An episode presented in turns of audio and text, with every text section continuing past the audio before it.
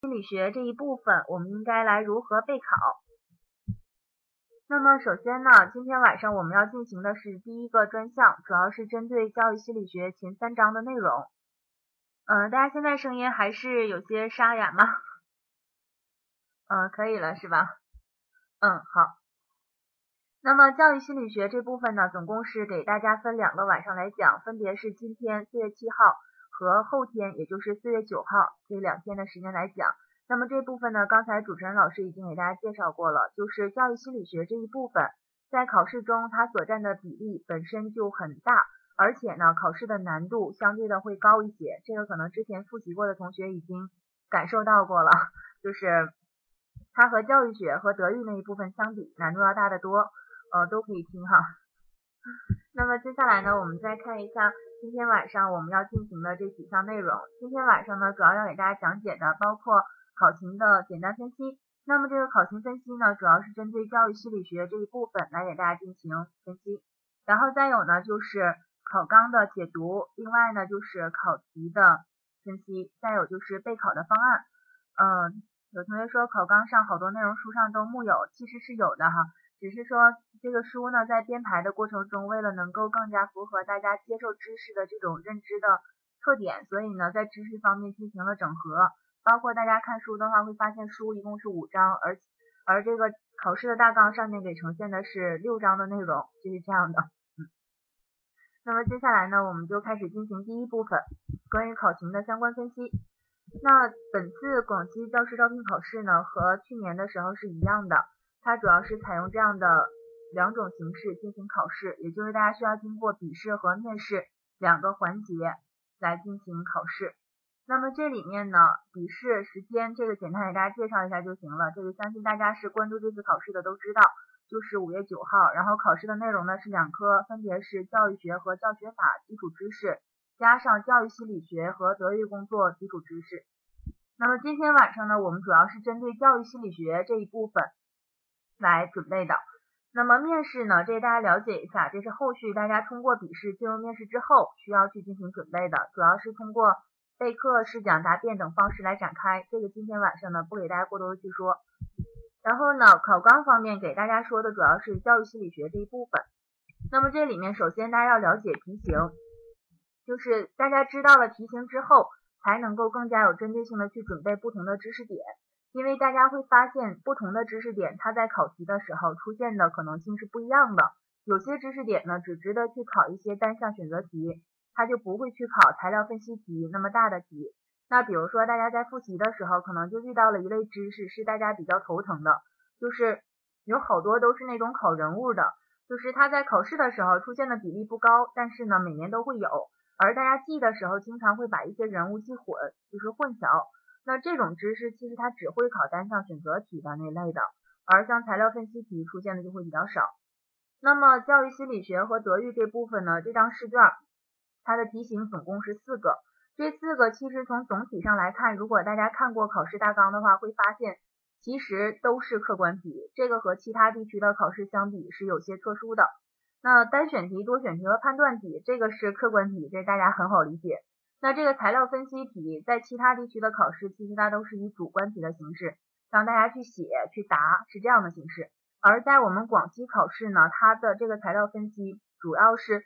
给一段材料，然后呢，下面还是给选项这样的形式。其实呢，它也还是客观题这种形式，只是呢，材料分析这个客观题，它和多项选择题有点类似，是属于不定向这样的一种情况。就上面的多选题呢，虽然也是不定向，但是它的题干相对铺垫的比较少，而材料分析题它铺干铺垫的这个材料会比较多，而且同一道考题它所涉及到的知识点范围会比较广，综合性呢比。多项选择题会更强，然后这里面呢，我们从难度上来看的话，肯定是单项选择题，它相对更容易一些。就这里面，这个要给大家介绍的就是我们这次考试，大家看到考纲这里面提到了它的难度占比分别是百分之四十四十和百分之二十，也就是难度最大的占百分之二十，然后难易程度适中的是百分之四十，稍微简单一点的是占百分之四十。而这里面相对简单一点的知识点，其实更多的是分布在德育那一部分。在教育心理学里面，它一般都是难度适中，甚至是难度较高的这一部分知识。所以大家备考的时候呢，这一部分肯定是需要多花一些时间去看的。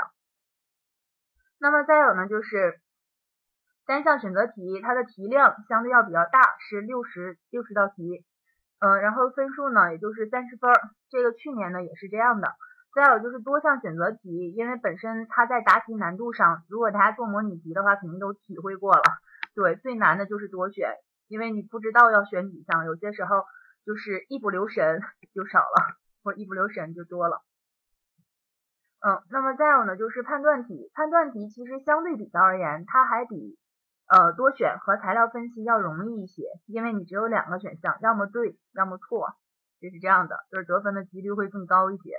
然后材料分析题呢，是属于我们这四类题型中最难的一类题，它也是不定向的选择题，而且考的知识都属于大家在备考的时候出现的那种要求大家掌握、要求大家应用的这类知识。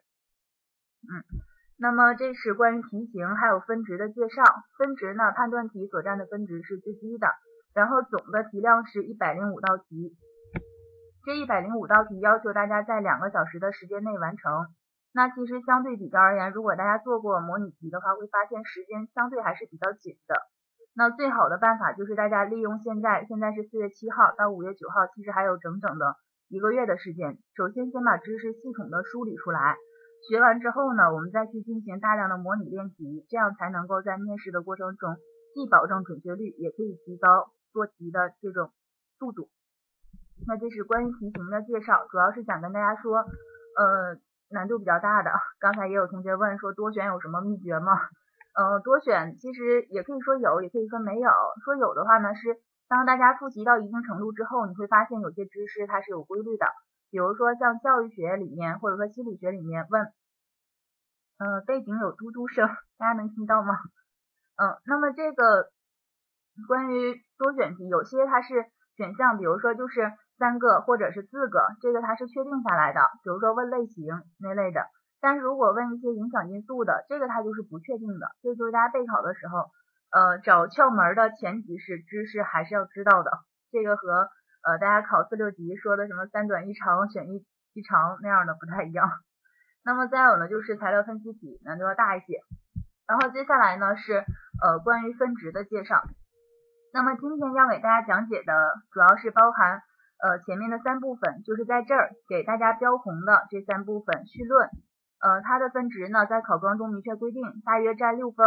还有呢就是学生的心理以及教师的心理。这两部分分别占十二分，也就是今天晚上呢，我们一共要讲二十分的分值，然后后续的呢会把呃这个剩下的三十分，啊今天是三十分啊，后续的也是三十分，数学是体育老师教的，嗯，那么这里面呢，学习心理和品德心理还有课堂管理心理，这个是我们放在四月九号的时候再去讲，然后整个教育心理学大家会发现它在得。这一张试卷中所占的分值比重是百分之六十，也就是它的分值比重，不好意思，没有攻击体育老师的意思，嗯，那么这个分值比重呢，一共是百分之六十，呃，看不到图片没关系啊，主要想给大家说就是教育心理学占了百分之六十，然后剩下的呢就是德育这一部分，德育呢它是占到百分之四十，这个后续呢讲座也会给大家去讲，呃，总共就是一百分儿，然后今天我们先看前面的这三十分儿。接下来呢，就是考纲的这一部分。那么刚刚我们主持人老师已经把把这个考纲链接发到群里面了，大家也可以看一下考纲的详细内容。那这里面关于考纲解读第一部分绪论这儿，它只给了三部分。那第一部分这里面想给大家分析的是什么？我发现很多同学在备考的时候，其实也都是关注了考试大纲，而且是对着考试大纲去进行复习的，是这样的。那么这里面首先。关于教育心理学它的发展概况，还有教育教育心理学诞生的标志，这个呢，考试大纲要求我们达到了解的水平就可以了。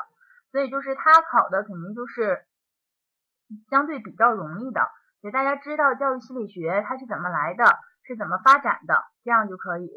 那这是这个知识点，给大家复习的时候也按照这个程度去复习。而下一个知识点。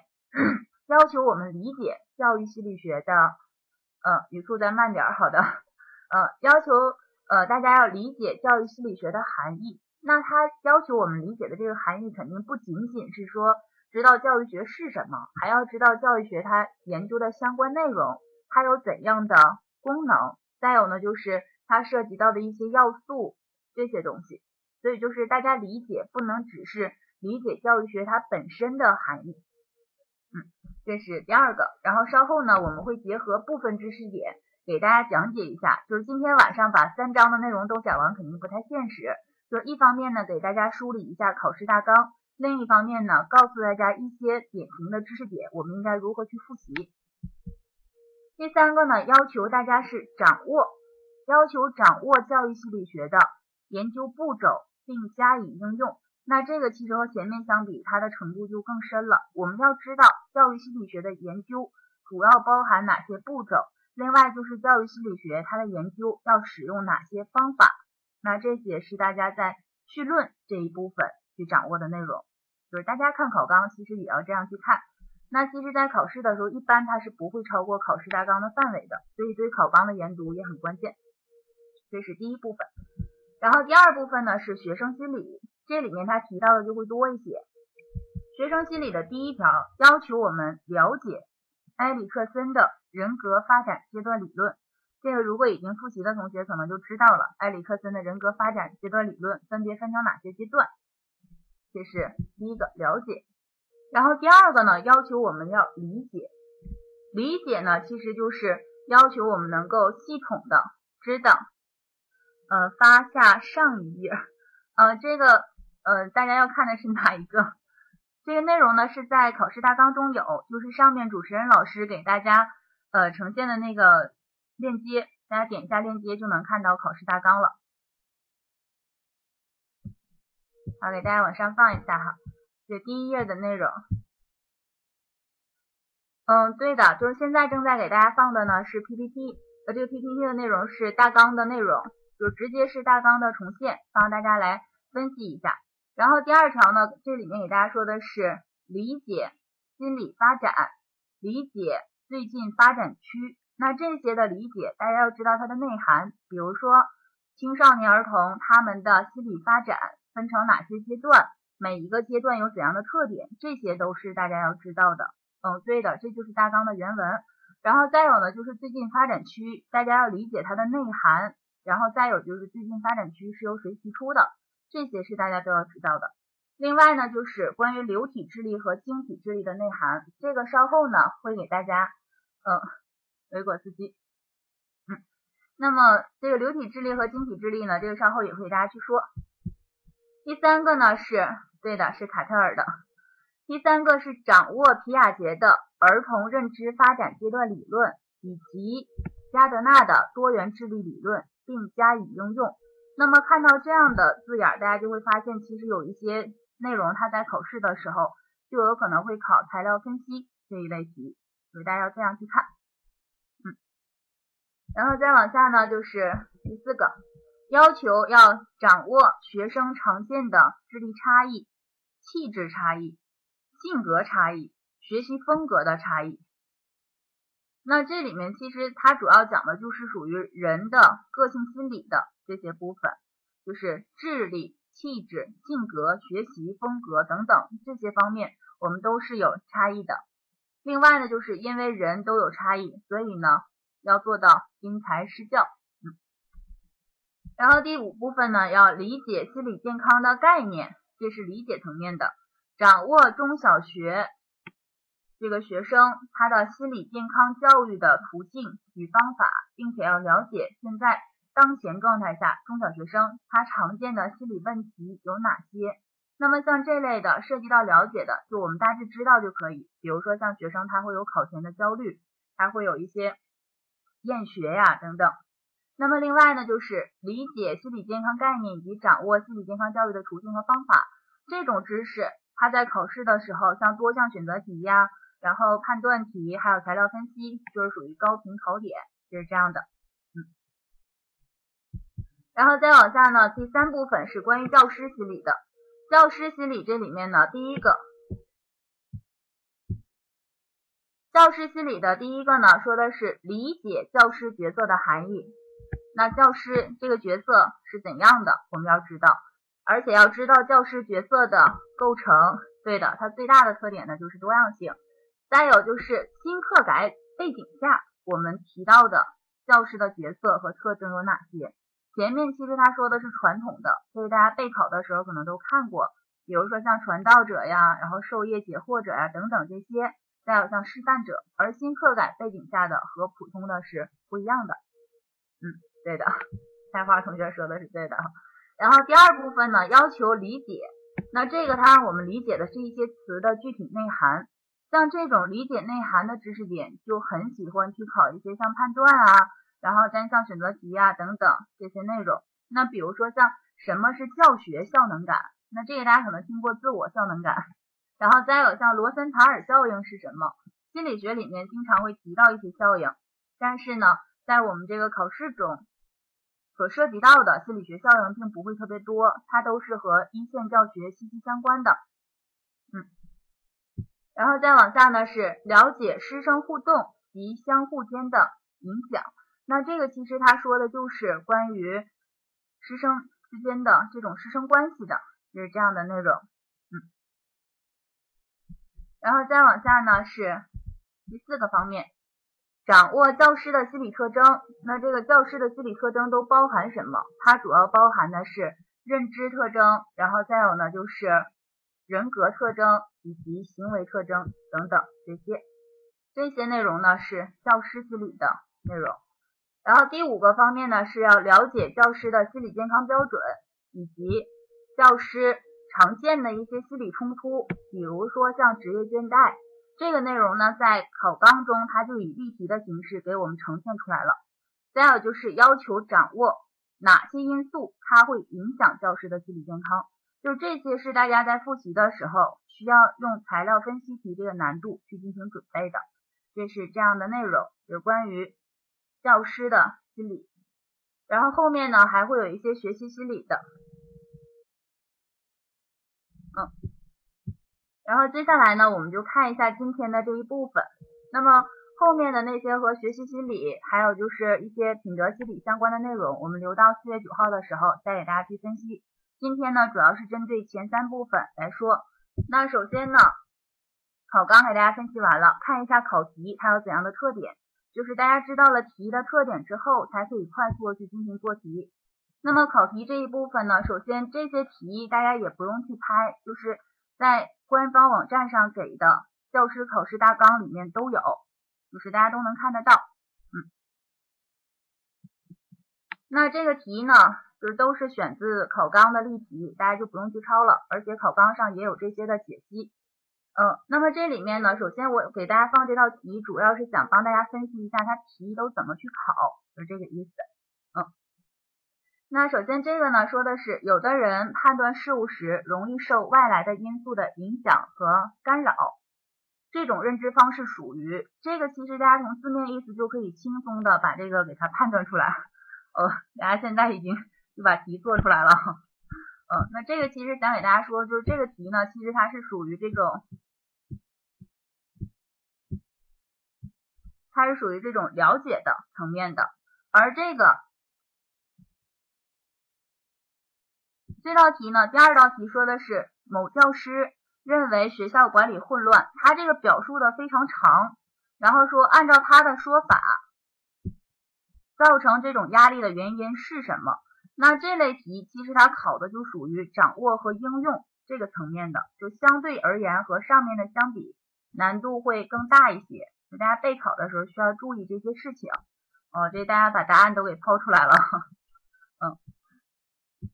然后第后面的呢，我们再看一下，某一学生害怕老师，说明他班上最缺少马斯洛所说的哪一种需要的满足。那这个其实大家就需要知道马斯洛的需要层次理论里面都有什么，呃，知道了以后才能去选出来，就一一对应。其实这个应该是属于理解和掌握的程度的，这是这道题。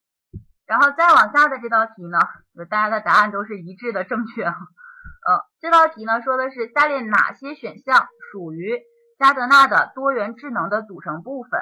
这个其实也属于掌握的层面的，这个课件播放这个内容出现了一些小问题哈。嗯，这道题呢，它是属于一个多项选择题，大家选择的也都是正确的，就是前面的这三项。呃，那么这三项里面提到的其实不仅仅是，就是加德纳的多元智能，它的组组成成分不仅仅是这三个，所以呢，大家就一定要知道加德纳它的多元智能所有的内容是什么，在掌握它的基础上，才能够知道我们这道题要选什么，就排除了第四项，就是这个，嗯，然后下一个。这道题呢说，建构主义学习理论强调学习者的知识建构过程具有三个重要的特征。那么这类多项选择题其实相对的就要容易一些，因为它的项这个选项是固定的，大家一看是单项，嗯，所以就是能轻松的排除掉一项。而 C 和 D 里面肯定 C 是错的，所以就这样就排除出来了。这类的是属于多项选择题中那占到百分之四十的容易的题。就这种题呢，大家做题的时候千万不能做错。有些题呢可以适当的丢一点点分儿，有些题是你分析完之后是肯定不能丢分的。比如说像这道题，这个情绪性怎么看都不像是这个正确答案。然后下面这道题呢，也是一道多项选择题，它考的是维纳的成败归因理论。问就是将这四种主要原因分成三个维度，是哪些维度？那这个其实考的就是我们对维纳的成败归因理论的掌握和理解的程度。而这道题其实它除了可以这样去考，就是大家给的二三四这个正确选项这么去考以外，还可以有其他的考法。而其他的考试办法呢，就是在考试的过程中，它可能会给其中的某一种因素，然后让我们去判定这种因素它是可变的还是不可变的，是稳定的还是不稳定的。是可控的还是不可控的，就是这样的。嗯，哦，这道题刚才给大家说错了，嗯，就是答案大家不用去纠结哈。这道题呢，呃，就是稳定和可变这两个只能选一个，所以我们应该选择的是一三四这样的内容。这个主要是想给大家介绍一下题的特点。然后下一个呢，大家再看，嗯，这是判断题。判断题它在考试的时候一般会给我们一些说法。而这类题，其实大家在做题的时候，如果做的多了，就会找到一定的规律。比如说像这个第一个的说法，说，呃，各家各派学习理论之争，也都集中体现在对教学过程的不同解释上。那通过这种题，其实大家判定就会发现，它是在表示一种，呃，就是对于某一个事情的一种见解。而这个它的见解很显然是不全面的，所以大家能判断出来，它就是一个错误的选项。就他说的太片面了，就是这样的。而然后呢，下一个第二道题和它是类似的，它是考察了我们一些概念。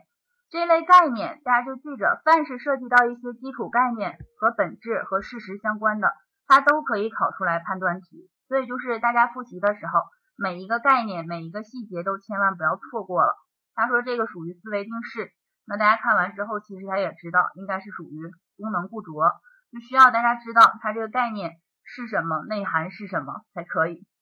因为本身思维定式和功能固着，它在一定程度上就是稍微有些相似的。这个如果大家不知道的话，就容易把它混淆。这是这样的知识点。然后后面的这个题呢，也是在考纲中给出来的一道题，它考察的是关于皮亚杰儿童认知发展阶段理论中的内容。这种材料分析题呢，它的项目也是不固定的。他给了很长的一段表述，然后问此材料说明前运算阶段儿童的认知特点是。这道题呢，大家既要知道皮亚杰他所划分出来的前运算阶段儿童认知有怎样的特点，就是对这个内容本身有了解，同时还需要结合它的题干本身去判定。比如说像儿童经常说我一走路，月亮就跟着我走，那它对应的其实就是这里面的。第一项就是这类题，大家要学会去判定。这上面呢，给大家介绍的呢，就是这类题它的特点。然后接下来呢，我们就看一下备考的时候应该注意什么。给大家经常会纠结说，有些知识点我根本就记不住，然后还有一些做题的时候不知道怎么去把这个知识点做对。那么我们就看一下，给大家选取一些呃相对比较典型的、有代表性的一些知识点，给大家介绍一下。首先呢，像这个对应考纲里面说的理解教育心理学的含义。那么我们理解，首先就要知道涉及到含义的，一般不管是教育学还是教育心理学，都会有广义和狭义的概念。而在我们研究的范畴中呢，其实经常考的主要是狭义的概念。一般提到广义的，就是所有范畴内的，只要有的都算。而这里面广义的教育心理学，它说的范围也很广，就是指研究教育实践中的各种心理与行为规律的科学。而这各种心理与行为，其实大家就会发现，在学校中有，在家庭中也有，在社会生活中都有。所以这个只是一个广义上的。那么大家在记的时候，这类知识就了解一下就可以了。就你在复习的时候，也不用去看，也不用去标记。而像下面狭义的，这个就是大家需要知道的，因为它就有可能会以判断题的形式让我们去去判定。如果你没看清的话，就有可能会出现错误。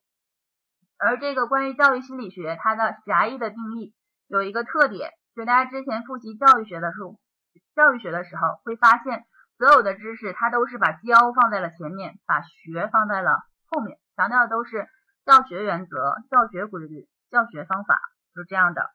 而教育心理学它的定义提到的是研究学校情境中，那这个其实也就是狭义的定义。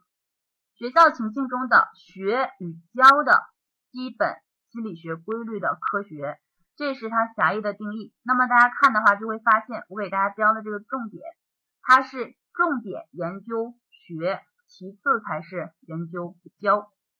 所以在考试的时候，更多时候也是这样的，就是以学为主去考，以教为辅来考，就是这样的。呃，有同学问说，开始从第一章讲了，嗯。那么由于时间的关系呢，是给大家挑取了一些典型的知识点，然后给大家讲解一下，在讲解的过程中告诉大家一些复习的方法。嗯，那么这里面呢，说简言之就是研究，其实它就是研究三件事儿。这三件事儿呢，第一件事儿，老师怎么教会好一些；第二件事儿呢，就是学生怎么学会比较好，以及老师怎样去帮助学生去学习。就是这样的三件事儿，而这三件事儿里面最核心的其实是第二件事儿。第二件事儿是学生如何学，研究一些学习心理是这样的内容。那么这个在复习的时候呢，其实我们要采用的，我这些字它都没有体现出来哈。那么给大家说一下吧，就是课件在播放的时候出现了一些问题哈，就是刚刚的这个知识点，大家可以去记一下，比较适合采用的呢就是。理论联系实际的方式来讲，嗯，这是这样的内容，就是理论联系实际这个方式，嗯，结合现实的情况去讲，其实教育心理学它无外乎研究的就是我们在教学的过程中出现的这样的一些事儿。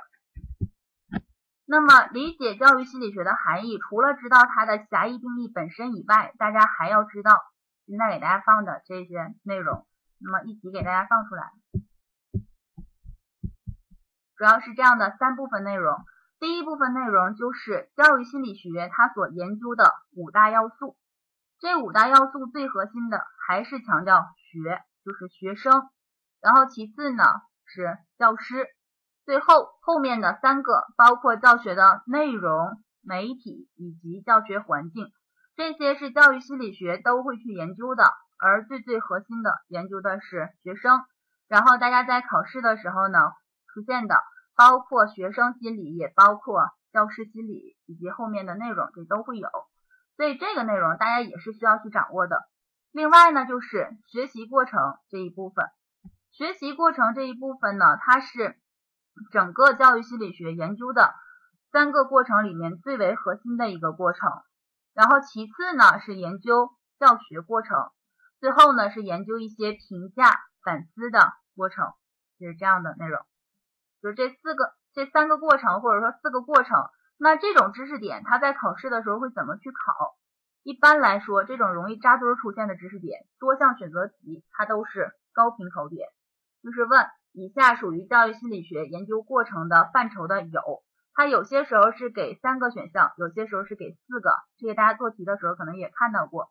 三个选项呢，就是像我在这给大家罗列出来的，就是学习过程、教学过程、评价与反思过程，四个的就是把第三个拆分开，变成评价过程和反思过程，就这样的。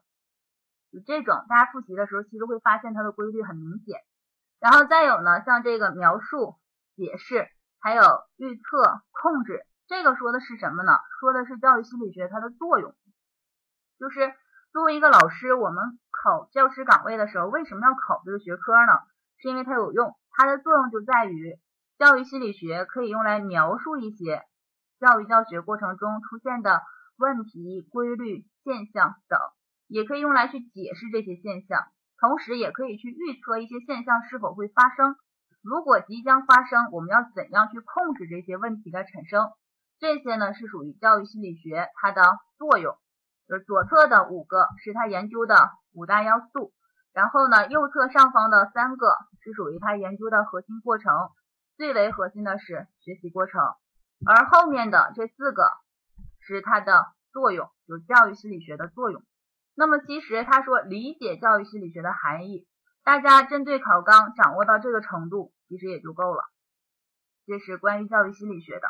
那么这里面想和大家说的就是在复习的过程中，你可以通过列表或者是通过列提纲的方式，把这些知识点清晰的罗列出来。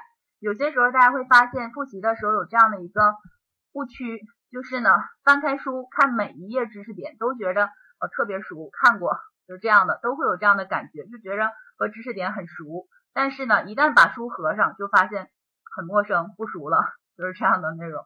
那所以就是大家在复习的时候呢，就不管你拿到的是我们中公教育的讲义，还是书，还是针对考纲去看，就是怎样都可以。就是大家可以自己去整理出来一本笔记，这个可以；或者是你觉得这个笔记可能还会丢，那怎么办呢？直接你就把这个书打开，针对这一部分，咱有同学不是说。呃，对着书也没有找到那个知识点嘛，那你就直接把它上面粘一个便签儿，或者是哪怕粘一页 A4 纸都可以，把这个知识点整理在上面，这样所有的知识就都在一起了，嗯，这样就更清晰一些。另外，像这一页给大家展示的这个知识点，你可以直接把它处理成题来看，比如说像学习过程、教学过程、评价反思过程这个知识点。其实它最大的可能性就是去考多项选择题。大家想，如果让大家去出题考单选题，怎么去考？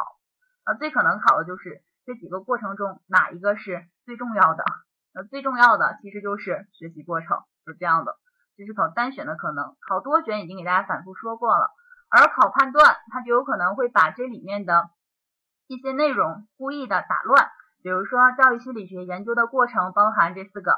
然后呢，说其中最重要的就是教师的教学过程，那这个大家就知道了它的内涵，理解了之后就知道了，最核心的肯定不是教学，而是学习，是这样的。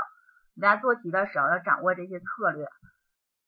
今天呢，虽然不会把所有知识点都给大家讲到了，但是通过讲知识点，希望大家能够掌握一些方法。然后接下来呢，我们再往下看下一个知识点。这个字不出来啊，给大家想展现的是列表法。嗯，就是看书呢，其实记住虽然很难，其实就是因为大家在提炼和加工的过程中没有对它进行整合。当你把知识点像我这样整合罗列出来之后，会发现其实很清晰。那么下一个知识点还是绪论这一部分的，想给大家介绍的就是了解教育心理学发展概况这一部分。这部分也是好多考生。在复习的时候，经常特别头疼的一部分内容。那这个就是问不同的时期，然后教育心理学的发展有怎样的特点？大家会发现，这个在考试大纲中，它要求的只是了解的程度。但虽然是了解，有些时候它会出一些让大家特别讨厌的题，比如说单选题：下列关于教育心理学发展概况，表述错误的是，或表述正确的是。就这类题，其实它就相当于把一道题变成了四道判断题，大家需要逐个的去看，然后稍微一不留神，一个细节没记住，这个知识点就做错了。所以说，像了解一些发展概况的，前面教育学大家复习的时候肯定也遇到了这类知识点。最适合采用的方法呢，就是像历史里面学习的纪年法那样的方法。那最好的办法，像这个初创时期，就是刚开始成立这个学科的时期。大家就想那个时候就往前追溯，最开始大家找到一个起点，这个起点的年代呢是二十世纪二十年代。大家光去记这个知识点其实是非常冲动的，记不住。那怎么去记？你去想二十世纪二十年代的时候，这个世界发生了什么，然后同步的去想中国当时在干嘛。然后大家在复习的时候，其实就会发现，二十世纪二十年代以前，那也就是一九二零年以前，那个时候清政府刚刚灭亡，然后呢，民国成立了，就是这样的。历史不用特别好哈，其实就是平时呃看一些那种呃野史的电视剧呀，胡编的，这样就可以。你想小凤仙那个年代是这样的，嗯，那么这个知识点呢，记完之后，大家就想啊，当时是初创的时期，那为什么它是初创呢？因为教育心理学它的发展，它是以教育学以及普通心理学还有其他好些学科为基础的。那些学科还没发展完呢，它肯定就没发展呗。所以就是它肯定相对的成立要晚一些。而大家去了解教育学的话，会发现它在一八六二年的时候就已经独立了，而我们这个呃就相对的要晚一些。那么这里面呢，二十世纪二十年代以前，大家需要记住的核心人物，像这个桑代克和房东岳，他就有可能在考试的时候会以选择题的形式去考。嗯，潘叔这个咱同学也提到了，那稍后后面呢会有，就是在完善时期的时候出现了潘叔。然后我们先看初创时期，这里面桑代克可以称之为是教育心理学的创始人，也有人把他叫做教育心理学之父。那是因为他出版了一本书，叫做《教育心理学》，就是大家记的时候会发现教教育心理学的书特别多。那西方第一本就是桑代克的。是这样的，而房东岳为什么会考呢？因为当时大家想，二十二十世纪二十年代的时候，中国那个时候其实发展的是很被动的，你就联系历史，简单的去想一下就可以。对的，就是咱同学说用数轴去记，你在旁边标上不同的时期。房东岳呢，他是翻译了日本人小原佑一的《教育心理学》这本书，叫做《教育心理学概要》，当然也有其他的翻译方式，或者是呃生这个教育心理学。呃，概论等等不同的说法。那其实不管它翻译完之后的名叫什么，大家需要知道的就是房东岳他翻译了中国历史上的第一本教育心理学的作品，就是这样的。大家去回想，最开始甲午海战，其实日本打开了中国的国门，是这样的。所以呢，我们先是学习了日本的东西。之所以学日本，也和也和就是文字的这种相似性相关。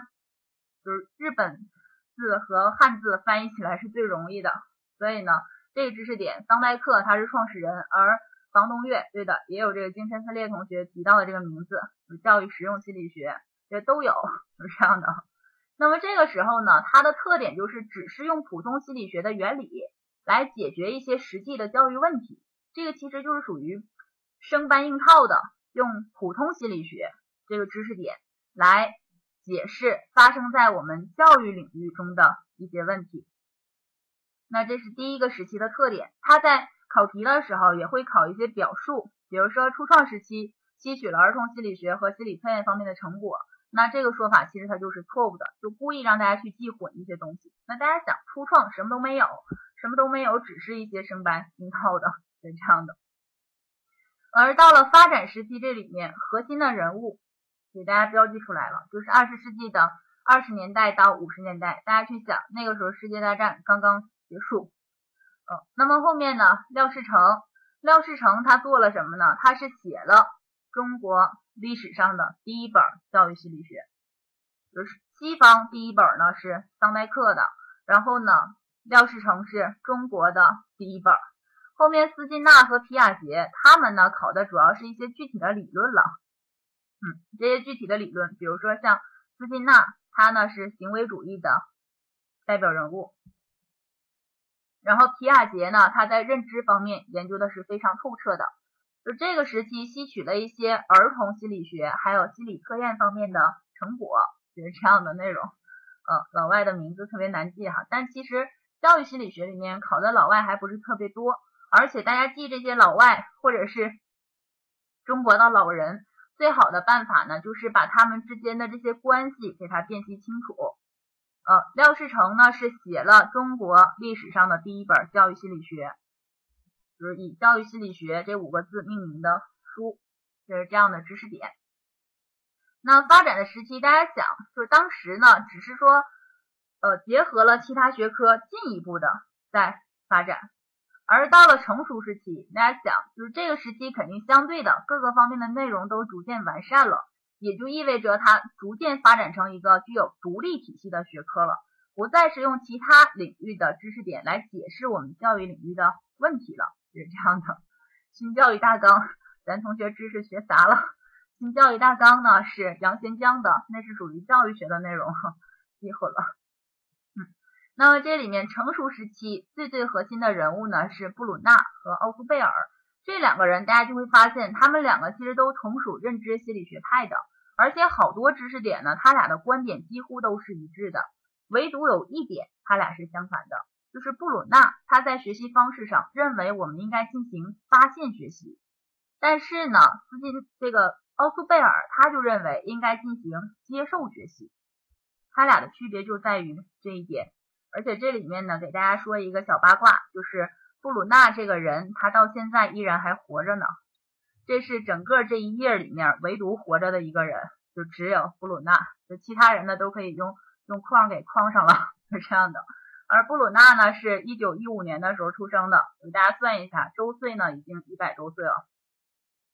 有关于他的知识点呢，在我们考试的过程中考的不是特别多，就考发现，考学科结构主义。就考这些内容，但是布鲁纳这个人其实本身他是非常重要的，就是他通过自己的努力，两次推动了美国的教育改革，而且他对于美国的教育改革也再一次的推动了世界的教育改革，包括现在大家如果有一线教学经验的话，会发现现在在中小学阶段，我国特别喜欢说的是倡导探究式教学，而这个探究呢，就是布鲁纳他提出来的，那么后面。成熟这个时期，大家会发现没写中国人，之所以没写，大家依然可以还原到历史这个状态，因为六十年代到七十年代，我国正在进行文化大革命，当时呢好多事情都已经停止了，所以这个时期我国的教育心理学它相对发展也是比较缓慢的，就这时期我国就什么都没考，而到了完善时期，我国又出来了一个人，这个人呢就是潘叔。潘叔他的考点在于什么呢？也就是一个非常小的知识点，考的话也就值得考一道单项选择题。他呢是第一个写了有中国特色的这样的教育心理学。就当初廖世成，我们说他是第一次，呃，就是廖世成他写的是中国第一本教育心理学，但他虽然是第一本教育心理学，这个教育心理学呢，它是以国外的一些理论为蓝本。来写的，唯独潘叔的这本教育心理学，他在二十世纪八十年代以后，他是核心的关注了当下中国青少年儿童以及中国学校教育的特点来写的教育心理学，就这个书。那么同一时期，大家会发现有一个人他再一次出现了，就是皮亚杰。皮亚杰呢，整个从二十世纪的二十年代到五十年代，然后一直到八十年代，他的理论呢都一直在变。而且也一直在完善，在发展，包括大家在复习的时候会发现，关于皮亚杰的认知发展阶段论，它后面呢有个括号，写着就是这个前运算阶段具体对应的是多少岁到多少岁。大家会发现，如果你买的书不一样，那个年纪也是不一样的。这其实不是说这个书不准，而是皮亚杰他本身的研究理论就在发生变化，是这样的。再有就是维果斯基，这个呢它也很关键，是苏联的，就是在这个时期。完善的时期，它特点那肯定是体系越来越完善，而且内容呢越来越丰富。哦，有同学说他一变我们就得忙了，不是这样的哈，就是他一变我们就不忙了，因为他把这个年年龄给搞乱了，所以就考试的时候不考年龄了，所以就是是一件好事哈。最好是他经常会这样去搞，这样我们就不考那些东西了，也是这样的。那么这些知识点其实给大家梳理完之后，就大致的，现在大家在脑海中肯定是有一定的印象了，就知道不同的时期教育心理学它怎样发展的，从无到有，从最开始没有自己的理论，用别人的理论来解释这个学科，到后来呢什么都有了。这里面相对难一点的就是那几个人啊，通了就好多了。呃，那了解了这些人之后呢，其实大家会发现这些知识点看似。是了解的层面的，但是呢，不知道了，它会影响大家做题的，而且尤其是前面的单项选择题，如果有一道不会，可能还好；要是连着出现几道题都是模棱两可的，它直接会影响大家后面的发挥。所以这个东西是影响心情的，是这样的。嗯，呃，这些人的代表作需要记吗？这个代表作呢，比如说像桑代克的书叫什么，这是一定要记的。然后像皮亚杰的这个呢，大家就是适当的记一下就行了，因为他的书呢都特别多，也不用去记那么多了。而像这个潘叔，那是肯定要记的。廖世成这辈子就指着这一本书来出名了，你再不记肯定就不行啊。嗯，就是这样的。而记这个书最好的办法呢，大家如果对呃 Office 软件掌握的还不错的话，你可以用 Word 或者是 Excel 去建一个表格，然后呢把人写在前面，然后下一列呢你就写作品，在下一列可以去写一些它的核心观点，比如说像考点，然后呢直接你就把前面那一列或后面的列给它刷成。字把这个字刷成白色的，刷完之后就对着这个人去想，桑代克，桑代克身上都有什么考点，这样其实印象会特别深，考过就是好过大家翻多少遍书啊。总结啊，这个其实现在网上现成的总结的东西有好多，大家可以直接在网上搜一下就可以了。这是关于这个，这个想给大家介绍的就是呃通过这个年代，然后加上历史背景的方式去记。这样的知识点呢不多，主要是和人物相关的，建议大家采用这种方式去记。然后下一个呢，想给大家介绍的还是绪论这里面的。哦，咱有同学担心说讲不完哈，这讲不完是肯定的，就是因为三章的内容，想把一些知识点给大家讲细，然后讲细之后呢，让大家掌握一些方法，通过这个方法的掌握，大家能够学会自己独立的复习怎么去看，嗯。那么这个呢，说呃了解教育心理学诞生的标志，这个知识点其实就没有那么多知识了，它就很简单了。大家只要把前面刚刚讲过的那个知识点记住了，这个知识点就迎刃而解了。你比如说像这里面第一个考点考年代，问教育心理学它独立于哪一年？这个年代就是一九零三年的这个时候。然后呢，问这个人人桑代克肯定不会错了。而且包括后面涉及到一些学习理论的，呃，年代这个东西呢，它没有特别多的年代。你像这个心理学里面会有，就教育心理学里面会涉及到的年代，就只有一九零三这一个。除了这个以外呢，还有一些其他的，它不会去考具体年代，它会出现在题干中。比如说一九二四年谁写了中国第一本教育心理学，它直接呈现出来不考，是这样的。就刚才提到的廖世成。然后再有呢，就是他的书名，他出版的这个书名呢，就叫做《教育心理学》。嗯，那么后面呢，提到了这本书的出版，就标志着教育心理学它作为一门独立的学科诞生了。那这个其实大家也就知道了，再一次回顾了上面的知识。最开始初创时期，这是二十世纪初的，就是二十世纪二十年代以前的这样的知识。后面呢，这个称号“教育心理学之父”。那么这个教育学之父，大家可能也背过，就我们说的夸美纽斯，然后科学教育学之父赫尔巴特。那不管是谁，总之就是这几个之父，大家也可以把它整理在一起，然后呢一起来记忆一下，也不多。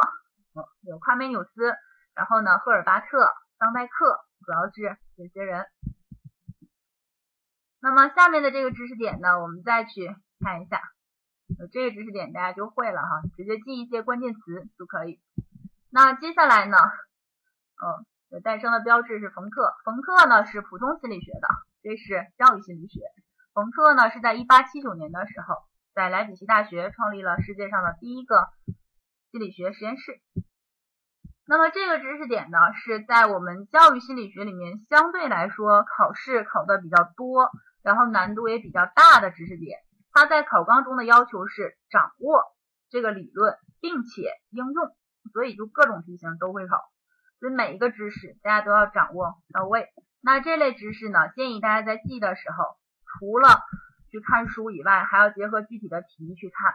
另外呢，皮亚杰这个知识点，它特别注重顺序，就是大家一定要按照逻辑顺序去记才可以。要想学清楚皮亚杰的儿童认知发展阶段理论，首先大家要知道。皮亚杰的这个理论中一些关键的词，最基础的词，皮亚杰提到了图示，那像图示这个词，大家就需要知道什么是图示。那判断题就有可能会考。其实所谓的图示，在皮亚杰认为就是人的认知结构，也就是我们认识客观世界的时候形成的一些思维方式、习惯等等这些内容，这个就叫做图示。大家可以理解为是认知结构或认知的方式特点。那了解了这个词以后呢，还要了解童话。就什么是童话？童话这个词在不同的领域中，它的意思是不一样的。比如说，在生物领域，它也有有童话的，有异化的，有这样的。而在心理学里面，所谓的同化，它指的是我们在形成认知结构的过程中，认知结构没有发生改变，这个叫做同化。那什么意思呢？听起来还是非常抽象。给大家举一个例子，比如说，我脑海中形成了一个关于加法。加减法的这种计算的方式的图示，这就是我的认知结构。我知道了，我有一个苹果，然后老师给我一个苹果，我就有两个。那什么是童话？我知道给我一个之后，我有两个。我知道了，我有两，我有两个，再给我一个，我有三个。这个呢，指的是我们的这种认知方式没有发生改变，这个过程叫做童话。童话的过程，它引起的其实是量变，就是我在同一个层面上。积累的东西越来越多，但是认知结构没变，你大家要掌握它的关键词。那么什么是顺应呢？指的是经过大量的同化过程，不断的去积累，使这个量变得到了改变，变成了质变，也就是认知结构发生改变了。我发现一个规律，我有两个，再给我两个，我有四个，再给我两个，我有六个，然后呢，我就知道了，我原来可以变成二乘以三等于六。这个过程就叫做顺应，指的是认知结构发生改变。那其实现在我给大家强调的这些词，也是它在考试的题干中或者是选项中会出现的。大家拿这个去判定，没变的是童话，变了的是顺应。而这平衡是什么意思？皮亚杰他认为，儿童在认知发展的不同阶段，总会处于一直在同化顺应这样的一个过程。同化的结果是啊。这个我们形成了一种新的认知结构，新的认知结构形成了，就意味着平衡。但是形成之后，立刻又会有新的同化，就继续同化，同化同化之后又不平衡了，不平衡发展到极端的时候，就引起了质变，这个时候就变成了顺应，又平衡了，就一直在同化与顺应之间进行着平衡与不平衡的这种改变，在这种。进步的过程中，儿童的认知发展得到了进步，这是它的基础的词。而除了这个词以外，其实皮亚杰图示是属于认知结构或者是认知方式，就是我们认识客观世界的这种方式，有怎么去看待一些事物，是这样的。童话这里面所谓的不变，指的是。同化的过程中，认知结构没变，而顺应指的是人的认知结构已经发生了改变，就是这样的。就是大家一定要把这些关键词提炼出来。有同学说跟着老师看书就是不一样，那这个其实大家会发现，看书如果你不出声和出声，其实本身就是不一样的。不出声的话，这个字一扫而过，就没看到关键字。那如果你出声或者是听别人来读的话，其实这个关键字你就抓到了，知道哪一个是核心，这样呢就可以更好的来学这个知识点。而这个四个词给大家介绍完了，皮亚杰的儿童认知发展阶段论核心还没介绍呢。那么我们再来看一下核心的考点在这儿，嗯，可以理解为同化是量变，就是图示它在不断的去积累。而顺应呢，是积累过程中发生了一个飞跃性的改变，就是质变。那么皮亚杰的儿童发展阶段论，它核心考的是这四个阶段。这四个阶段不仅仅是考名称，它考的是不同阶段有怎样的特点。比如说刚才给大家展示的那道例题，这里面就提到了，就是儿童在前运算阶段，他的认知发展有怎样的特点。那这里面这四个分别是感知运动阶段。前运算阶段、具体运算阶段，还有形式运算阶段。所以，如果大家之前没有接触过教育心理学的内容，可能光看这个名称就已经够晕的了。有什么运算啊？是算数还是怎么回事儿？那这个呢，下面给大家详细的介绍一下。嗯，那这个知识点呢，下一页的，这给大家展开的来说一下。刚才提到的这四个阶段，四个阶段呢，呃，对的，刚才那四个阶段和这个是对应的，一样的，为了让大家看得更清晰一些。那第一个是感知运动阶段，所谓感知运动阶段呢，其实就是孩子他是靠。感觉和知觉来认识客观世界的，而这个运动其实也是孩子认识客观世界的一个方式。因此呢，他在起名的时候，皮亚杰就给他命了一个这样的名字。之所以大家读起来会觉得比较别扭，是因为这个东西毕竟它还是从国外的理论翻译过来的，而要想实现汉语和英语的这种一一对应的翻译，其实很难。所以就是有些时候肯定会出现一些歧义。因此，建议大家就是在复习的时候呢，结合它本质的内容去理解这个命名。那么刚才感知运动其实就是和感觉、知觉相关的这个阶段。那他当时皮亚杰的研究呢，是认为大约零到两岁左右的时候，后面的这个年龄大家记不记呢？呃，不用去记，大致作为一个参考就可以，因为他考的时候不会去考说六岁的孩子他就是什么样子的，但是他会在题干中给我们一个提示。说有一个六岁的小孩儿，他有什么什么什么样的行为？问我们这个阶段他有怎样的特点？所以大家一想，六岁大约是哪一个阶段呢？前运算阶段，就依据这个去记，这样会非常清晰。嗯，那么我们从头到尾来看一下，这个大约两岁以前孩子有怎样的特点呢？这其实是刚出生的时候，他认识客观世界呢，都是靠看啊，然后摸呀、闻啊等等。所以大家如果观察到。亲戚朋友或者自己家里的小孩儿，这个阶段他就有这个特点。那发展到大约九个月左右的时候，他开始获得了客体的永恒性。这什么意思呢？大家联系实际去记就可以了。那么这里面呢，给大家介绍就是这个方法是理论联系实际的方式去理解知识。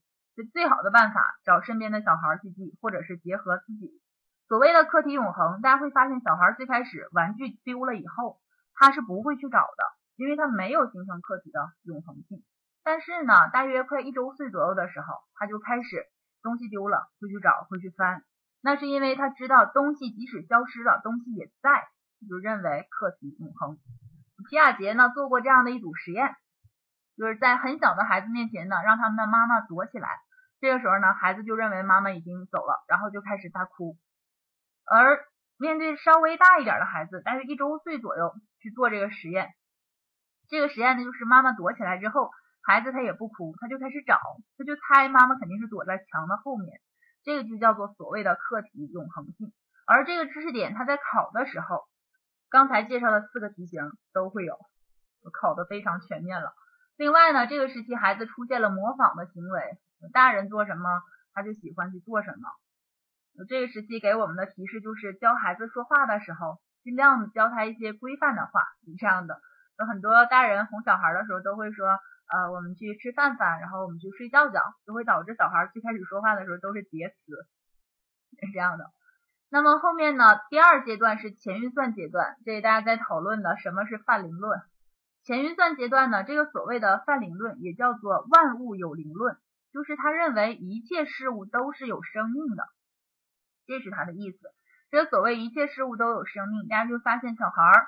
他把一些娃娃掉在地上，他会说，呃，不哭不哭，就是这样的意思。再比如说，就是刚才同学说的踩小草，小草会疼，那这个都是万物有灵论，就是认为一切事物都是有生命的，不管是动物啊还是植物，哪怕是桌椅板凳都是有生命的。那这个大家就要知道啊，两到七岁的时候，他有这样的特点。那这个自我中心在这儿呢，不是一个贬义词，不是说这孩子有多自私。而是由于他的思维本身是不可逆的，而且是不守恒的，导致了他想一切事情只能从自己的角度去想。那么给大家举一个最简单的例子，这个例子呢就是所谓的自我中心。比如说，我们告诉两到七岁这么大的孩子说，小明有一个哥哥叫小强，然后这小孩记住了，你去问他，小明有没有哥哥呀？有，叫什么？叫小强。然后你转过来问他说：“这个小强有没有弟弟啊？”他会说没有。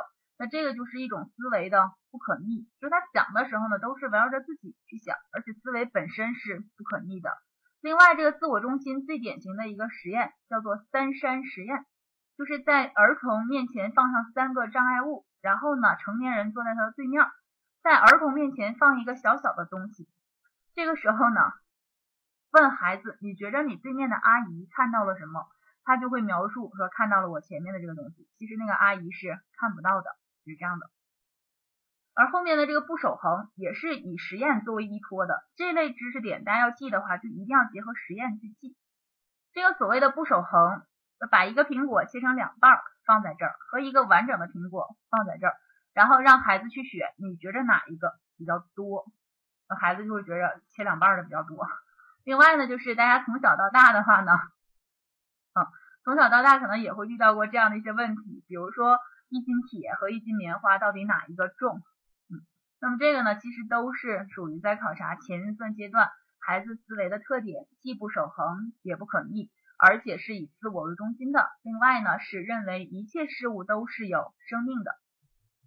那除此以外呢，第三个阶段叫做具体运算阶段。大家记的话怎么去记呢？会发现后面的三个阶段它都有运算阶段这四个字。然后呢，第一个就是第二个阶段哈，叫做前运算，就是在运算之前的，可以这样去记。后面呢，运算阶段就结合具体的东西开始算，大家这样去记哈。而后面的形式运算阶段，那这就是借助一些抽象的东西，一些抽象的形式就可以进行计算的。大家可以这样去理解。你这样就可以把这个阶段名称记住。那么具体运算阶段大约是七到十一岁。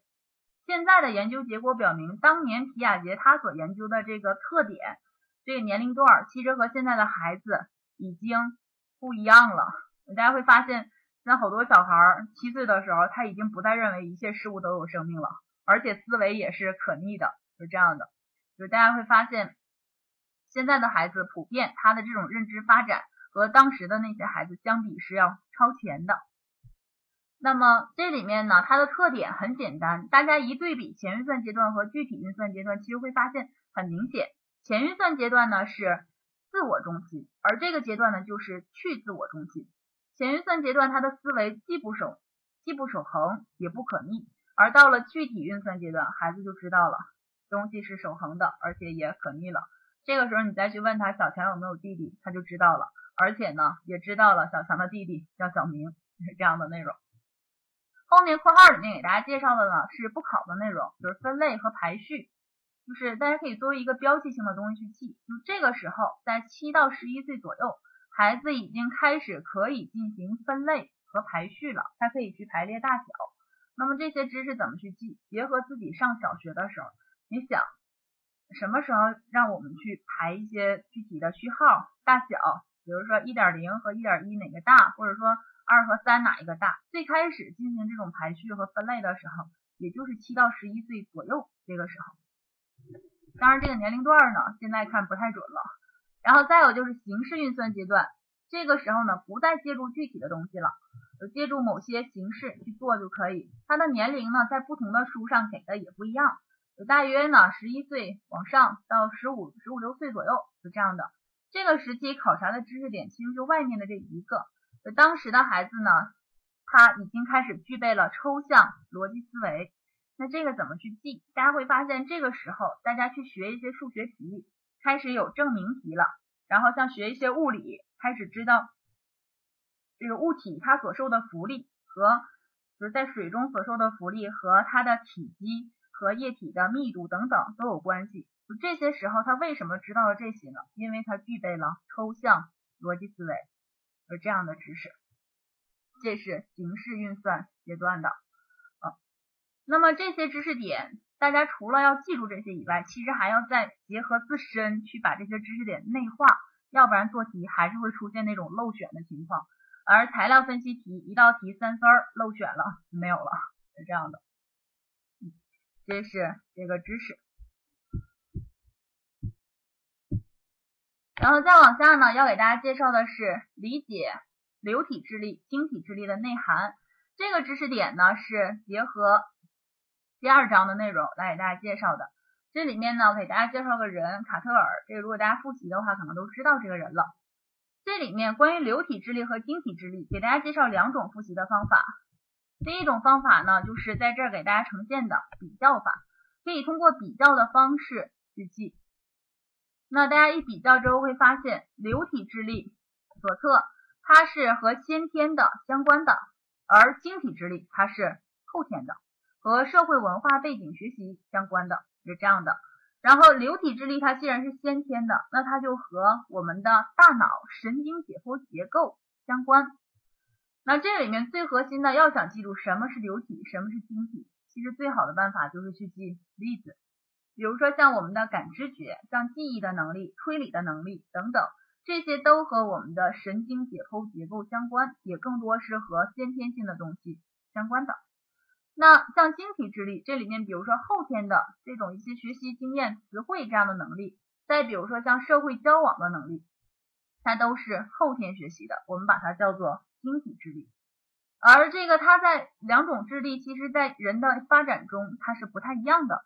流体智力呢，最开始小孩出生的时候相对弱一些，然后呢，在十四岁以前，它会飞速的向上发展。大家如果画图的话，会发现是一个有点类似于抛物线这样的图，嗯，就是流体智力在十四岁以前飞速发展。当然，如果大家看书的话，也会发现有的书给的是二十五岁左右，或者是二十到三十。那这个其实大家怎么去看都行，对的，大家看书的时候肯定也看到过二十岁这种说法。就是现在呢，更为普遍的一种说法是二十岁发展到顶峰，然后三十岁以后开始下降，这肯定是大家看到的最多的版本。那这个关于年龄段，除非他考试的时候是考判断题，大家需要去较真儿，除此以外的不用去记，就是知道它的趋势就可以，就知道它是有顶峰的时期，而且也知道流体智力在人发展的过程中，它会呃最开始上升，然后逐渐的下降。嗯那么关于晶体智力，这个其实说法也是不一的。大家如果看的书多的话，会发现它有好多的解释方式。有的版本给的是晶体智力在人的一生中都是在发展的，只是在二十五岁之前发展的相对比较快，然后二十五岁以后呢发展缓慢，但是呢它不会呃衰退，这是一种解释的方式。另一种方式呢是认为六十岁左右的时候开始逐渐衰退。那其实六十岁左右衰退是很正常的，就是大家有没有发现，就是现在很多人就随着这个生理机能的退行，其实我们关于后天的社会文化这个习得也是有退行的这个特点的。你想啊，你健忘了，那肯定这种社会交往的能力也会弱一些。所以就是这个东西呢，大家不用去纠结。就是如果看的话呢，也可以按照最常见的那个版本去看。就是流体智力，二十岁到三十岁之间相对发展的是比较平缓的，二十岁以前飞速发展，三十岁以后急速下降，这是流体。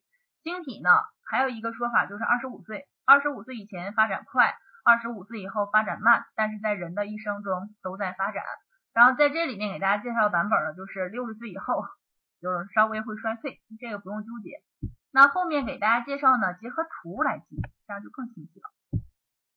嗯这个图呢，红色的这给大家体现的是晶体智力，然后呢，蓝色的这个体现的是流体智力。其中呢，蓝色这里面有一部分被红色给叠加上来了。下面呢，表示的是人的年龄段，就是在婴儿时期，呃，没事儿，就是知道左边小右边大就可以。然后是童年，再有呢就是青少年的时期、成年时期、中年、老年等等。那么这里面红色的这个线，它表示的其实就是晶体。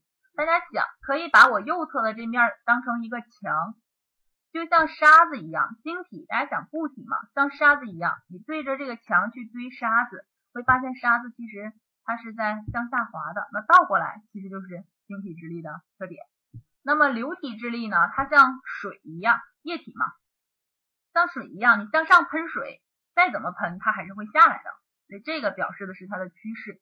而关于流体智力和晶体智力，它考的话也就考这个趋势，所以就记也没有什么太难的，就这样能把这个知识点给它记住就可以了。嗯嗯，这个是在考纲中明确给大家提出来的，这个是建议大家结合图去记的。那比如说记人的智力的特点，那智力它是其实是呈正态分布的，也就是大部分人的智商其实都是趋于中间的，一百左右。然后呢，有的人的智商极少部分人稍微会低一些，比如会低于七十，这个我们会认为是愚钝。那也有极少部分的人呢，他的智商会超过一百三甚至一百四，这个我们认为他是智力超常。当然越往两端人会越少。当然，大家不用去相信，现在网上有一些，尤其是朋友圈做几道行测的题，就可以测出来智商是一百五十多，那个是不准的。嗯，就是这个知识哈。然后下一个知识点呢，下一个知识点，这个是关于第三章的，就是怎么去呃理解、分析并且掌握教师的职业倦怠。这个考纲的全文给的太多了，然后在这里面给大家缩减了一下，大致的意思就是。对于教师的职业倦怠，我们既要理解，也要分析，还要掌握。那这个关于什么是教师的职业倦怠概念，其实不用去记那么多，因为它不会去考，去专门考概念。但是关于它的一些后果呀、现象啊、影响啊，这是会考的，尤其是材料题，还有多选题这类题。那么像这里面教师职业倦怠，首先它是由于长期工作，工作在哪儿呢？压力的情境下，然后导致工作中的一些持续疲劳。然后产生了相处的各种矛盾冲突，然后引起了挫折感等等，这一系列的最终导致情绪、认知、行为等方面出现精疲力竭、麻木不仁的这种高度的精神疲劳和紧张的状态。然后大家只要知道，职业倦怠是一种非正常的行为和心理就可以了。虽然说非正常，但大家会发现，任何一个事儿做久了都会产生职业倦怠的，是这样的哈。那么核心的这个我们去记什么呢？记下面这部分，职业倦怠它产生的原因是什么？我们怎么去应对职业倦怠？那这类知识点就是大家要把这个知识内化成自己的，才能做对题。光去死记硬背，这是做不对的。那么成因我们可以从三个角度来分析，就是有他本人个人身上的原因，也有外在的一些因素。外在的我们可以笼统的把它理解为是社会、学校。甚至如果你去答家庭也可以，当然那个不是主要的。那么教师之所以会产生职业倦怠，首先我们先看个人，下面的个人的性格会有影响。有的人就是那种不太沉稳，就是我一定要干大事儿，我一定要统治宇宙，那这个肯肯定会产生职业倦怠的，是这样的。那如果对自己的职业对自己有一个正确的认知的话，其实这方面就会好很多。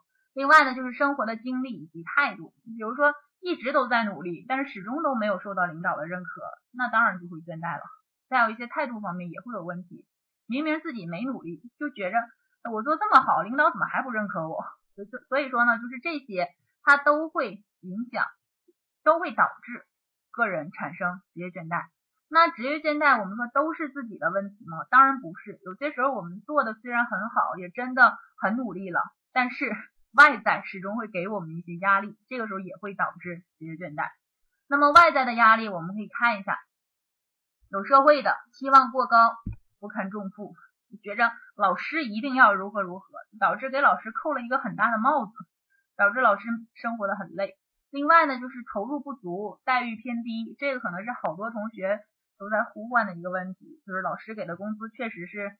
呃相对其他行业来说比较少的，因为毕竟老师白天要上课，晚上还要备课，呃，但是呢，收入和付出往往不那么成正比，就会导致觉着，哎呀，教师这个行业太没有意思了，于是直接倦怠了。除此以外，学校层面也有，也就是用人单位，比如说他的评价制度，这老师长得挺好看的，然后评级评的就快，那这个肯定会导致一些其他真正努力的老师产生职业倦怠。再有呢，用人制度啊等等，这肯定都会有。就这些呢，就大家可以去分析。那么大家想，除了这些因素以外，还有没有其他的？肯定，肯定还有其他的。所以就是分析的时候，最起码我们要把前面的这三个给它掌握了。学校当然看颜值了，教师其实也是吃青春饭的，尤其是学生都喜欢年轻漂亮的老师。那么应对，应对其实这里面给大家介绍就是因果对应。有这样的因，我们就要产生这样的果，然后我们怎么去应对呢？那么这里面呢，还是从这三个特点上去找，就是你说啊，社会有这样的原因导致了倦怠，那好，社会应该这样去做。那社会比如说尊尊师重教，客观的去看待，不要认为学好了都是孩子的功劳，没学好都是老师的过错，那这样老师就不会那么倦怠了。然后再有呢，就是加大投入，提升一下各位准教师的待遇。那学校这个方面呢，比如说呃，可以客观的去进行评价，全面的去呃提升一下老师的整体水平。再有呢，就是处事要公平，要完善一些呃评价的机制啊等等这样的问题。那就是你前面提到了学校会导致我们职业倦怠，那说一下怎样去应对。另外呢，在个人层面，我们要加强。这个学习注重交流，就是一一听别人啊，知道其实我的工作还不错。再有就是心态平和，劳逸结合，就是这样的。嗯，那么这些呢，想给大家介绍，就是大家今天晚上呢，未必说把这些东西我都记住了，但是今天晚上大家最起码要记住一件事儿，就是分析成因的时候，我们一般都可以从个人的角度和个人之外的角度去分析，而个人之外的，比如说像社会呀。学校啊，然后像家庭啊等等这些方面，去分析一下每一个，大家再适当的去进行展开，然后一想，那么结合这些材料题啊、多选题、单选题或者是判断题，其实常理之中的，大家其实都很容易做对的，只要大家能够认真的去分析题，去想一想就可以了。嗯，这是这个知识点，主要是告诉大家因果去对应。那么接下来呢，这个知识点介绍完了，我们结合两道题来看一下。首先呢，第一道题，看大家有没有记住，教育心理学之父是谁？大家敲一二三也可以，然后敲 A B C D 都行。这个知识点呢，其实很简单了，应该选的就是当代课。哦，其他人呢，其实大家学习的时候也会遇到，但是这里面心理教育心理学之父就是当代课，不多说。然后第二道题呢，是教育心理学作为一门独立的学科。二十世纪二十这个六十年代到七十年代末是什么时期？那这个时期，一般这个选项它都有一个特点，就是出题人他是有强迫症的，都喜欢按照顺序去给，一般不会说按照 B C A D 这样乱序的方式给，所以大家一数，第三个时期成熟时期，嗯，所以就应该选择成熟时期。对的，给大家总结了二十五十七十，也可以这样去记。看个数轴就记住了。然后这一页的第一道题，一九二四年，我国第一本教育心理学，作者是谁？嗯，这个作者呢，其实就是刚才一直在提的廖世成。那么像这道题呢，A 和 B 这俩人在教育心理学里面，他基本上就不会出现，这俩人没研究过这个。而像后面的这个潘叔。它呢是会考的，但是它不是一九二四年。然后后面的皮亚杰认为个体对环境的适应机能包括这个题其实就很简单了，大家只要知道啊有这四项，然后就知道是什么了。那么前面这道题呢应该选廖世成，后面这道题就是全选，这是 A B C D 四项。下面这个呢说儿童经常说我一走月亮就跟着走，这个是刚才那个例题。嗯朵花儿开了，因为他想看看我。对，而他们的思维又具有只能前推不能后退的这种表现，同时表明，嗯，那这个其实大家直接一看，除了他人中心以外，其实在这个时期都有。他说就是前运算阶段儿童身心发展的特点，这就是这样的内容。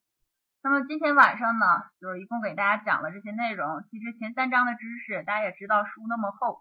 讲讲完这个是不太现实的，主要是通过一些知识点的串讲，让大家知道了知识点其实复习是有很多方法的，而且做题的时候你会发现知识点看完之后题都还是会的，就是这样的哈，嗯，然后今天的讲座呢，我们就就是主体的部分先到这儿，然后后续呢，四月九号的时候还会给大家讲解专项二的这个部分。然后大家今天肯定是懂了一部分，当然更多的复习还需要大家和我们呃老师一起来共同的学习，嗯，然后呢，后续大家也可以关注一下刚刚老师给大家发的，就是呃园丁模考大比拼，也可以通过这几天的复习看一下当前大家的状态如何，看看复习的时候还需要朝哪些方向去努力，就不同的人对不同的知识点理解程度也是不一样的，有些同学认为。呃，教育心理学很简单，有的同学认为教育心理学很难，所以就结合自己实际情况来进行有针对性的复习。嗯，这是这样的内容。当然呢，就是后续如果大家对于我们的班次比较感兴趣，也可以私聊一下我们的呃主持人老师。那么后续的班次呢，主要有这三类，大家可以结合自己的实际情况来了解一下，有笔试和面试放在一起，有这种协议班，然后呢也有就是呃笔试无限学，就是这一类的班次。然后稍后呢，大家有问题可以在留言栏里面留一下，然后给大家解答一下。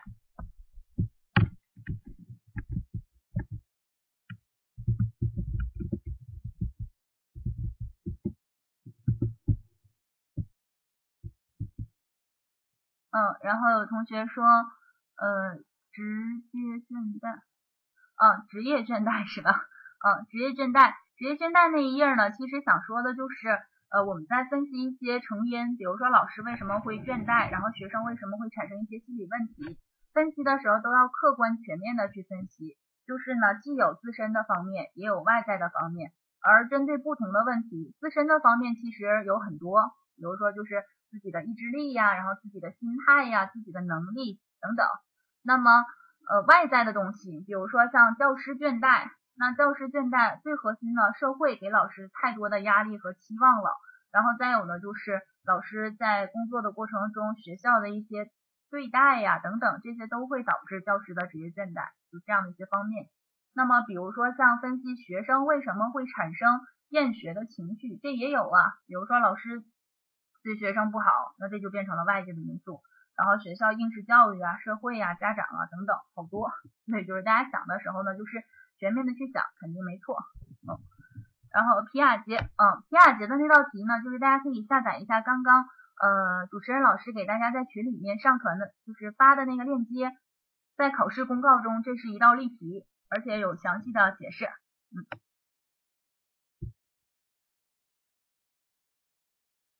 嗯，然后还有大家的问题蹦的好快，嗯，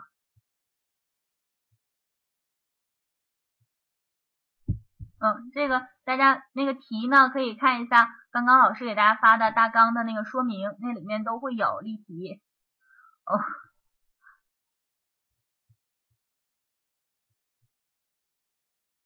呃，关于教师职业最大的特点，这个刚才好像有同学一直在纠结哈，就是到底是这种专业性啊，还是？呃，多样性这个不同版本给的确实呢是不太一样的哈。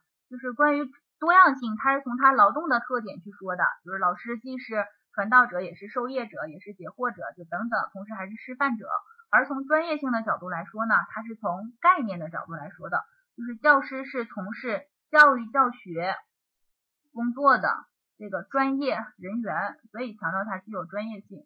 哪一个的说法都没错，但是大家在做题的时候要看。它这个题干是从哪一个角度切入去考察的，就这样才能去选。嗯，加德纳的多元智能理论，嗯，这个知识呢，现在剩的时间给大家解释不完了。就是关于加德纳的，大家要掌握它的类型。嗯，然后后续呢，大家可以详细的关注一下我们这个班次，就是在具体的班次中呢，老师肯定也会给大家详细的去进行讲解。嗯，然后接下来的时间呢，就交给我们的主持人老师。喂，大家可以听到吗？可以听到的话啊，这边给大家一点时间来送花吧。啊，趁着我们老师还在麦序上，好吧。然后呃呃，下面的时间呢是由我来给大家一一解答呃，除了专业问题以外的这些呃问题，好吧。然后嗯，先给大家说一下。啊，我们接下来在四月九号还会有一场讲座。如果大家觉得我们这个薛米老师讲的非常非常非常好，非常非常非常好，那么你四月九号就不要错过了，因为到那天还是他来给大家讲。然后呢，报我们所有班次都会包含这个讲义的，报所有班次都会包含讲义的。除了那几个班以外，还有什么班呢？给大家介绍一下，我们的班次包含。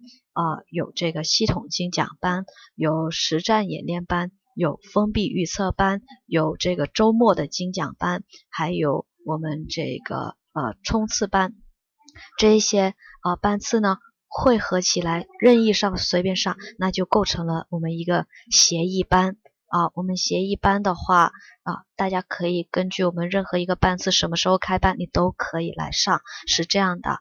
而且呢，还是会有退费的。所以为什么才说啊，我们强烈的推荐这个啊协议班的课程，对吧？好看一下，呃，诶，哪里可以看详细的班次，对吗？啊，这个问题问的非常好，我这里给你发一下链接好吗？稍等啊。然后，嗯，在稍等的时候，我这边给大家放一首比较轻的音乐，好吗？希望大家，呃，能够享受着我们优美的音乐，然后慢慢的听主持人给大家呃解答这些简单的问题，好吗？好，我一个一个介绍这几个班次的这个区别。嗯，啊，大家刷的太快了。啊，什么时候考试这个问题？啊，模考是四月十二号，四月十二号。嗯，首先我们的系统精讲班，顾名思义就是呃精讲的，就是呃根据这个知识点、考点，细细的去一个个分析讲解。就像大家说的，看书看不明白啊，看书记不住，那么我们老师会把一些汇总整理的经验或者资料啊给大家。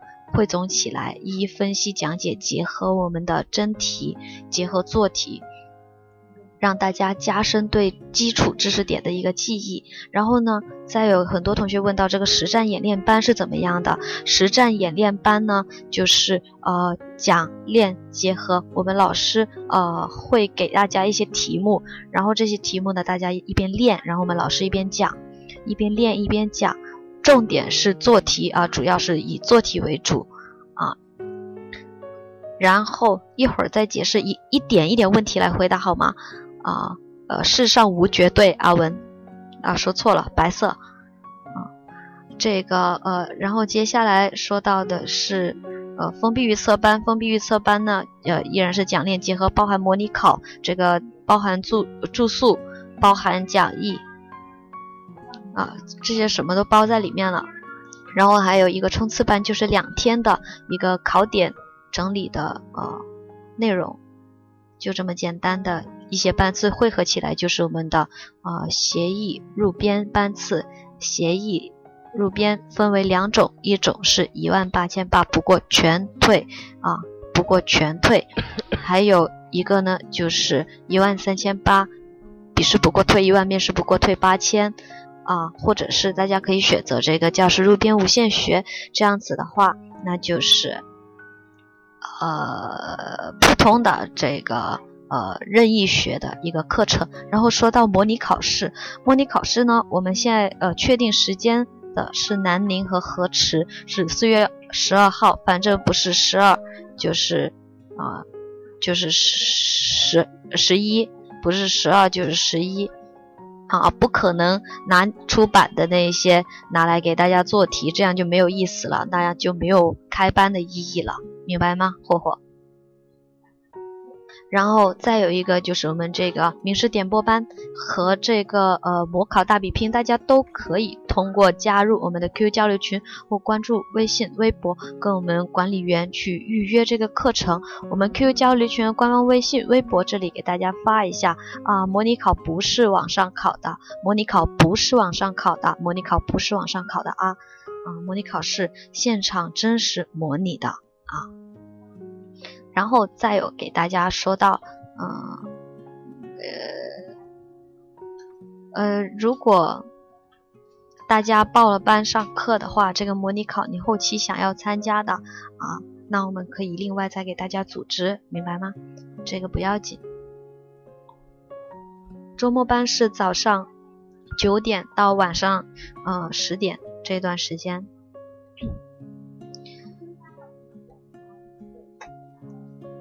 呃，数学，刚刚你肯定一句话都不听我说的，我不能，我不指定给幺三零二八八幺八三六同学解释，你就不愿意听是吗？我打你哦！刚刚说了，题海不是叫题海战术班，是叫实战演练班。实战演练班呢，是老师讲题啊。考生做题这个结合在一起的，会给一些题目大家去做啊，去给大家一些时间去做，然后再去讲评，明白吗？啊，对，讲练结合的。呃，这个刚还说到哦，对，呃，现在报名的话，在十二号之前报名，呃，都可以，都可以优惠一百元，所有班次，除了那个呃九点九的不能优惠一百元啊，其他的班次都可以优惠一百元。嗯，然后，嗯，我看一下，还有一个问题就是，大家不是都想多做题吗？对吧？都想多做题，多做题的话，大家可以加一下我们这个 Q 交流群，在 Q 交流群里，近期我们老师都会带着大家去做一些题目。哦，呃，之前报班也有优惠五十了，这个差五十，但是你已经比别人啊抢先学了一步，对吧？在别人还在琢磨这些知识都不懂的时候，而你已经学过一轮。你已经开始实战的这个部分了，所以你已经领先别人。啊，这个阿笨同学要报名是吗？要报名你可以加一下这个 QQ 交流群，在群里面私聊管理员，我们会把这个优惠码、报班的优惠码发给你。报班的优惠码会发给你。啊，我们有有书，有书也有题。有书也有题，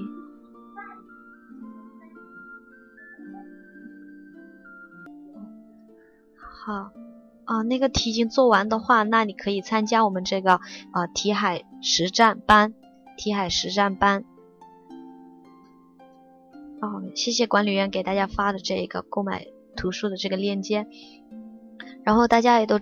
嗯，想问到，那我们报了这个班，那这些题、这些资料，它的命中率怎么样，对吧？到底命中会有多少？告诉大家啊，一个信息吧。去年，去年我们是还没有这个统考的，呃，之前的信息可以参考的。在这样的情况下，我们利用全国的这些教材，还有我们呃。根据考纲去研发的这些资料都有大量的命中，在这样的情况下都有大量的命中。那么今年我们有去年的这个信息参考，还有新的大纲参考啊，大家不觉得我们的这个讲义含金量会更高更高吗？对吧？所以大家啊，哎，怎么瞬间大家都不说话了？还在听的同学麻烦送朵花，谢谢。还在听的同学，麻烦送朵花。好，谢谢谢谢，非常感谢大家啊，还继续留下来听啊。今天晚上主持人的这个嗓子不是很好，所以大家如果听起来有一点点吃力的话，也敬请谅解啊。我尽量争取在九号下一场讲座之前啊康复。好，非常感谢大家的这个花花。然后呃，说到哪了？看一下大家有什么问题，如果没有什么问题，我这边接着去介绍我们的活动。刚刚说到这个一百元，一百元呢，就是现在在十二号之前报名都可以获得这个一百元的优惠啊。获得优惠的方式，你可以加入我们这个 QQ 交流群和关注微信去预约。再次强调，如果要报名的话，一定要预约。像我们上一次的这个课程，有一些同学可能没预约，所以来到这里就不能够很及时的获得这个讲义，还有安排到呃比较好的座位啊。所以大家嗯一定要提前预约报名，好吧？一定要提前预约。这个是啊，这个要的是什么链接呢？冰心要的是我们课程的链接，对吗？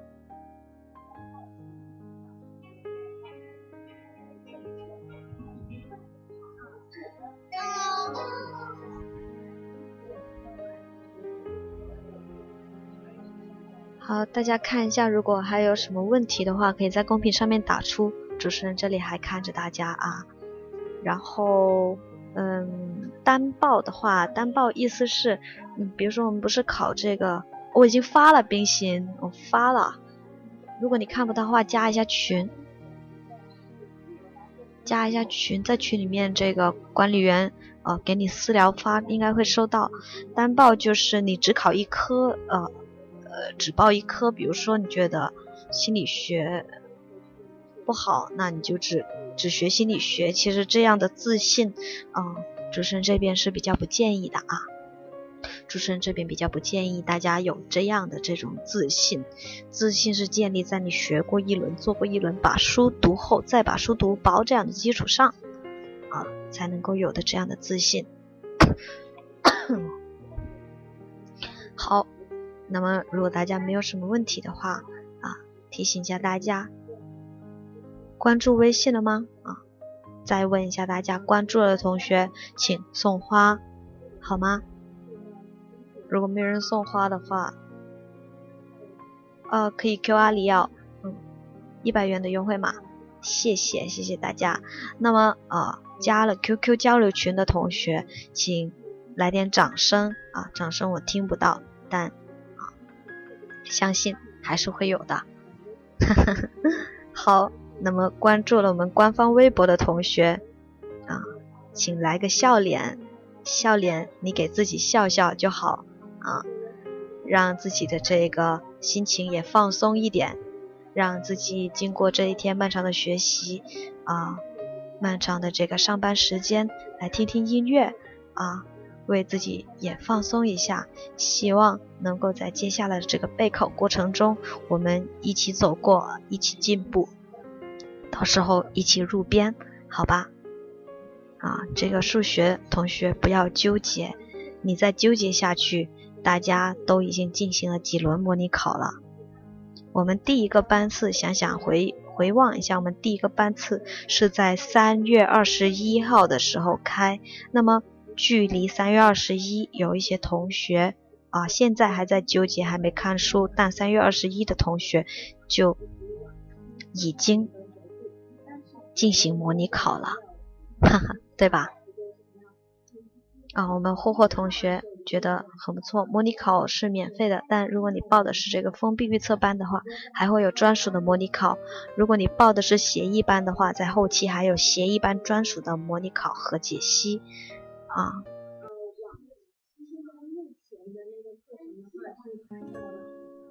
看一下大家还有什么疑问吗？对我们的模拟考和点播班啊，大家可以直接嗯在我们 QQ 群去。直接在 QQ 群里面去私聊管理员报名就可以了。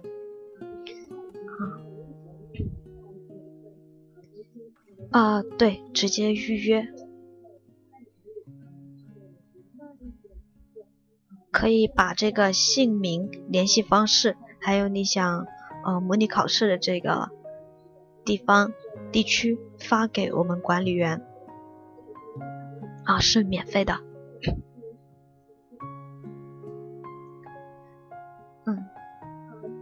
哼我嗓子哑成这样，你都还说甜，肯定是个托，肯定是托啊。好看一下，如果大家没什么问题的话，就加一下我们的 QQ 交流群吧。在群里面啊，我们我们管理员啊，我们的呃老师们会带着大家去练题做题，以及你也可以最及时的去接收到一些考勤动态啊。以防错过任何一个信息，像我们管理员发出了啊一些 QQ 交流群，还有官方微信、微博，大家加一下，我们有专门用的这个做题做题的群，大家可以关注一下。啊，是有音乐的，为了让大家听起来不会这么无聊。好，如果没什么问题的话，我们今天晚上的讲座就先到这里吧。大家嗯也洗洗睡，早点休息。我们接下来。啊，下一场讲座安排在九号，然后十五、十六的话是针对，呃，我们预约了这个模拟考试的这些同学，参加模拟考试的同学进行一个模考解析，好吗？大家嗯，下一期记得准时再来，早点休息，晚安。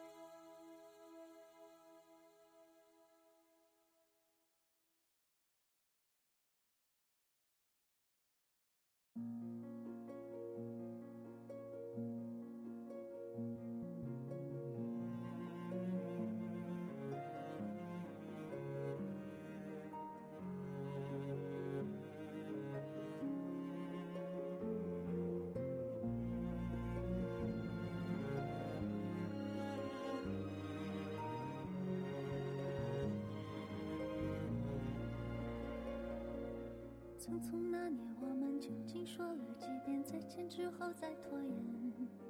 可惜谁有没有爱过，不是一张激情上面的雄辩。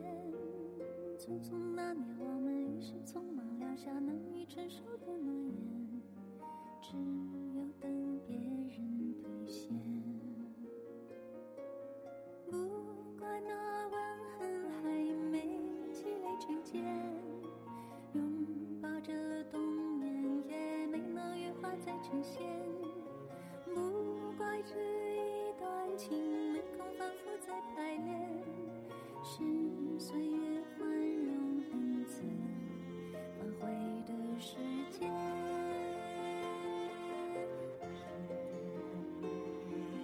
再见不能红着眼，是否还能红着脸？就像那年匆促刻下永远一起那样美丽的谣言。如果过去还值得眷恋，别太快冰释前嫌。谁甘心就这样彼此无挂也无牵？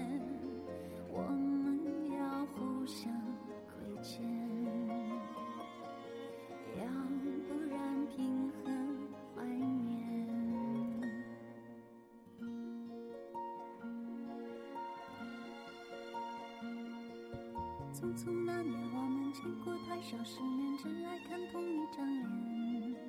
那么莫名其妙，那么讨人欢喜，闹起来又太讨厌。